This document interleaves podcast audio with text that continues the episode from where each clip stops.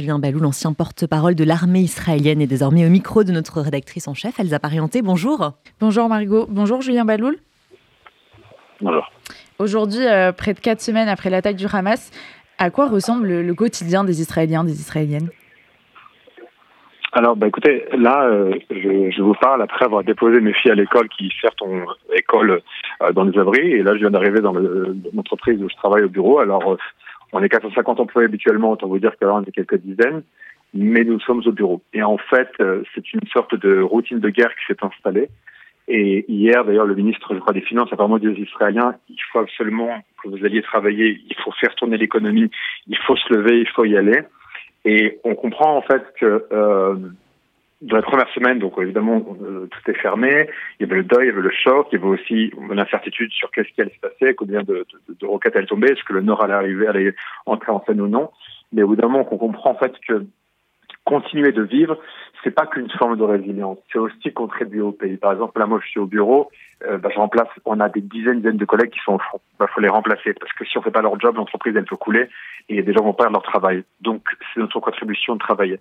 Euh, le fait d'emmener les enfants euh, à l'école, euh, c'est leur permettre de suivre l'éducation pour pas que cette génération se sacrifie demain pour les d'Israël. Le fait d'aller prendre un café avec un ami puis laisser un pourboire un peu plus important au serveur, bah, c'est aussi une action importante parce qu'il bah, y a quasiment personne au café.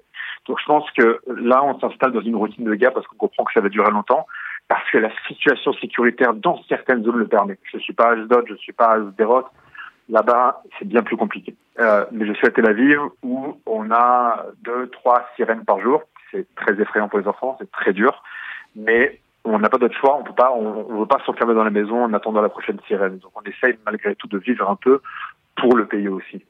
Un haut responsable du Hamas, Ghazi Ahmad, qui a salué le massacre du 7 octobre, a déclaré que s'il en avait la possibilité, le Hamas mènerait des attaques similaires dans le futur jusqu'à l'anéantissement euh, d'Israël. Est-ce qu'aujourd'hui les Israéliens vivent quand même avec cette menace d'un euh, second 7 octobre qui pourrait arriver? Oui, oui, mais, même sans entendre cette déclaration, d'ailleurs, je ne sais même pas qui ici l'a entendu parce qu'on en est tous persuadés. Je crois qu'il y a quelque chose. En fait, enfin, moi, moi, à titre personnel, et je ne sais pas à quel point je, ce qui me, ce qui me pose problème dans ce programme, enfin, ce qui me choque vraiment dans ce, ce programme du 7 octobre, c'est que c'était pas que le Hamas. Ça serait trop, ça serait simple et ça serait bien de pouvoir dire euh, c'est une organisation islamiste, des terroristes, euh, ils ont le cerveau machin. Le problème, c'est que quand on écoute les familles des rescapés, elles nous disent il y avait aussi beaucoup de civils. Il y avait aussi des gens, des adolescents qui ont participé au pillage, qui ont participé au massacre. Et ça, ça dit quelque chose de très inquiétant sur l'état de la société palestinienne à Gaza, qui, on le rappelle, vit depuis 16 ans sous dictature islamiste, qui fait des éducations à la haine, qui envoie les enfants dans des colonies de vacances de maniement d'armes. Donc les cerveaux sont complètement détruits. Donc on sait que là-bas, il y a une génération entière Évidemment, ils ont connu, connu la guerre, en plus, donc forcément déjà ils nous détestent. Mais en plus, lorsqu'on les éduque au biberon à un tel niveau de haine, quand on entend les, moi, je, suis très choqué par les témoignages des, familles ou par les témoignages, vous savez, des médecins légistes qui sont occupés des cadavres. Quand on entend le niveau de barbarie qui rappelle vraiment le nazisme, je pèse vraiment ma gourde. Je n'ai pas envie de choquer les téléspectateurs dès le matin, les auditeurs dès le matin. Mais qui est capable d'une telle barbarie? C'est facile de dire le Hamas, c'est facile de dire les islamistes. Le problème, c'est que là-bas, il y avait aussi des civils, il y avait des gens de tous les jours.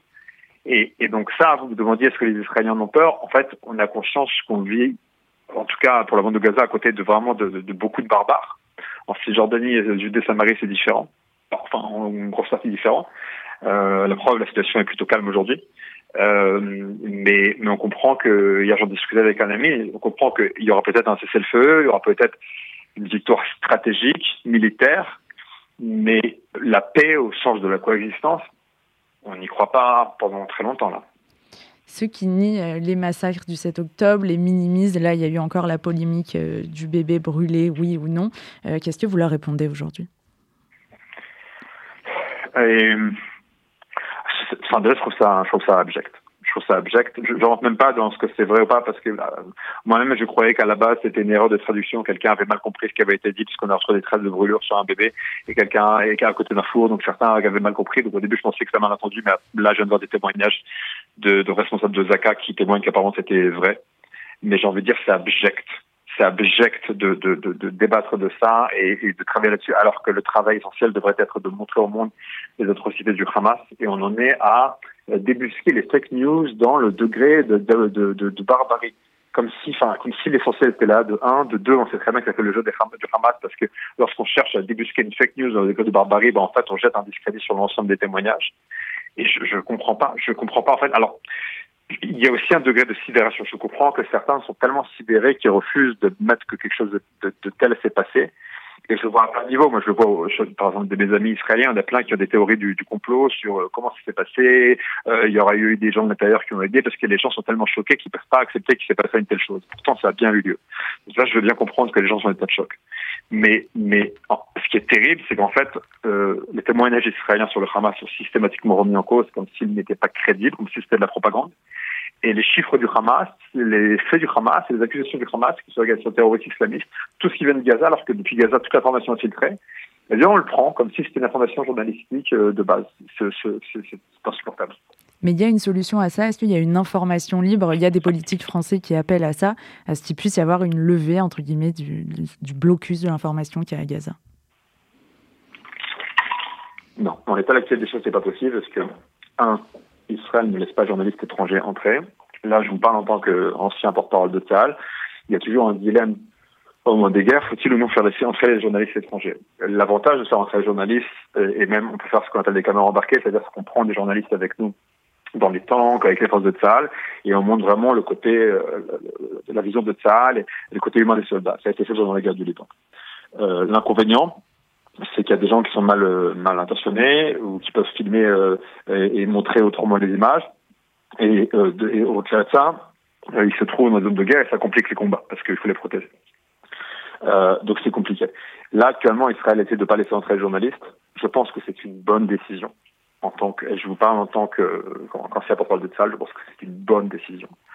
Euh, le problème, évidemment, c'est que maintenant, on n'a que ce qui vient de Gaza, que les images de Gaza. Mais j'ai envie de vous dire, les gens ne savent pas, mais en fait, les journalistes étrangers qui viennent travailler à Gaza, ils ont un visa d'entrée que le, que, que le Hamas doit que le, enfin, le ministère de l'Intérieur du Hamas du, de Gaza doit délivrer. C'est le Hamas qui doit délivrer. Et on a eu un témoignage cette semaine d'un ancien correspondant de France qui expliquait que, vous savez, lorsque les journalistes étrangers arrivent dans Gaza, ils travaillent avec quelqu'un local, un palestinien local, un palestinien fixeur qui les aide, qui, qui amène des interviews, tout ça, tout ça. Le fixeur est responsable pénalement de tout ce que va écrire le, journaliste. Donc si le journaliste écrit quelque chose contre le Hamas, le Hamas va euh, arrêter le fixeur ou le tuer. Et si le journaliste écrit des choses qui ne leur conviennent pas, le Hamas ne donnera plus de visa d'entrée dans la bande de Gaza. Donc euh, voilà, les bilans humains viennent du ministère de la Santé du Hamas, les, visas d'entrée sont donnés par le Hamas, l'information est filtrée par le Hamas. Euh, pour les journalistes, c'est quasiment impossible d'être totalement libre. Donc voilà, il faut que les gens comprennent ça. Pour finir, Julien Baloul, est-ce que la vague d'antisémitisme en Europe, aux États-Unis, inquiète aujourd'hui en Israël, dont c'est euh, l'existence même qui est parfois remise en question? Bien sûr, bien sûr. En fait, on, est, surtout inquiet pour, on est inquiet pour les Juifs d'Europe et du monde. On est inquiet pour l'avenir de ces pays qui, demain, si ces jeunes générations arrivent au pouvoir, en fait, va nous, va nous haïr. Et, euh, je vois par exemple des Israéliens qui, ont quitté leur maison parce qu'ils sont des zones vraiment frappées ils voulaient se mettre à l'abri. Ils me disent, je peux même pas, j'ai une maison en Europe où j'ai un passeport autant ou ce que vous voulez. Je peux même pas y aller parce que j'ai peur que mes enfants parlent hébreu dans la rue. Donc, et en fait, à bout du compte, euh, moi j'ai été quelques jours en, en, province en France avec mes enfants parce qu'ils étaient très traumatisés par les roquettes. Donc j'ai dit on va aller quelques jours se reposer puis on reviendra. Donc, on a fait quelques jours de off si vous voulez, et on est revenu. Euh, moi, il était hors des questions que je me balade dans Paris dans le métro avec mes enfants qui allaient parler hébreu par exemple. Donc on comprend que l'endroit finalement où on se sent le évidemment l'endroit où on est chez nous c'est que ici c'est pas ailleurs pour pour les gens qui vivent ici parce que c'est notre maison mais c'est là aussi où on se sent le plus en sécurité. Merci beaucoup Julien Baloul d'avoir été notre invité ce matin sur RCJ. Merci.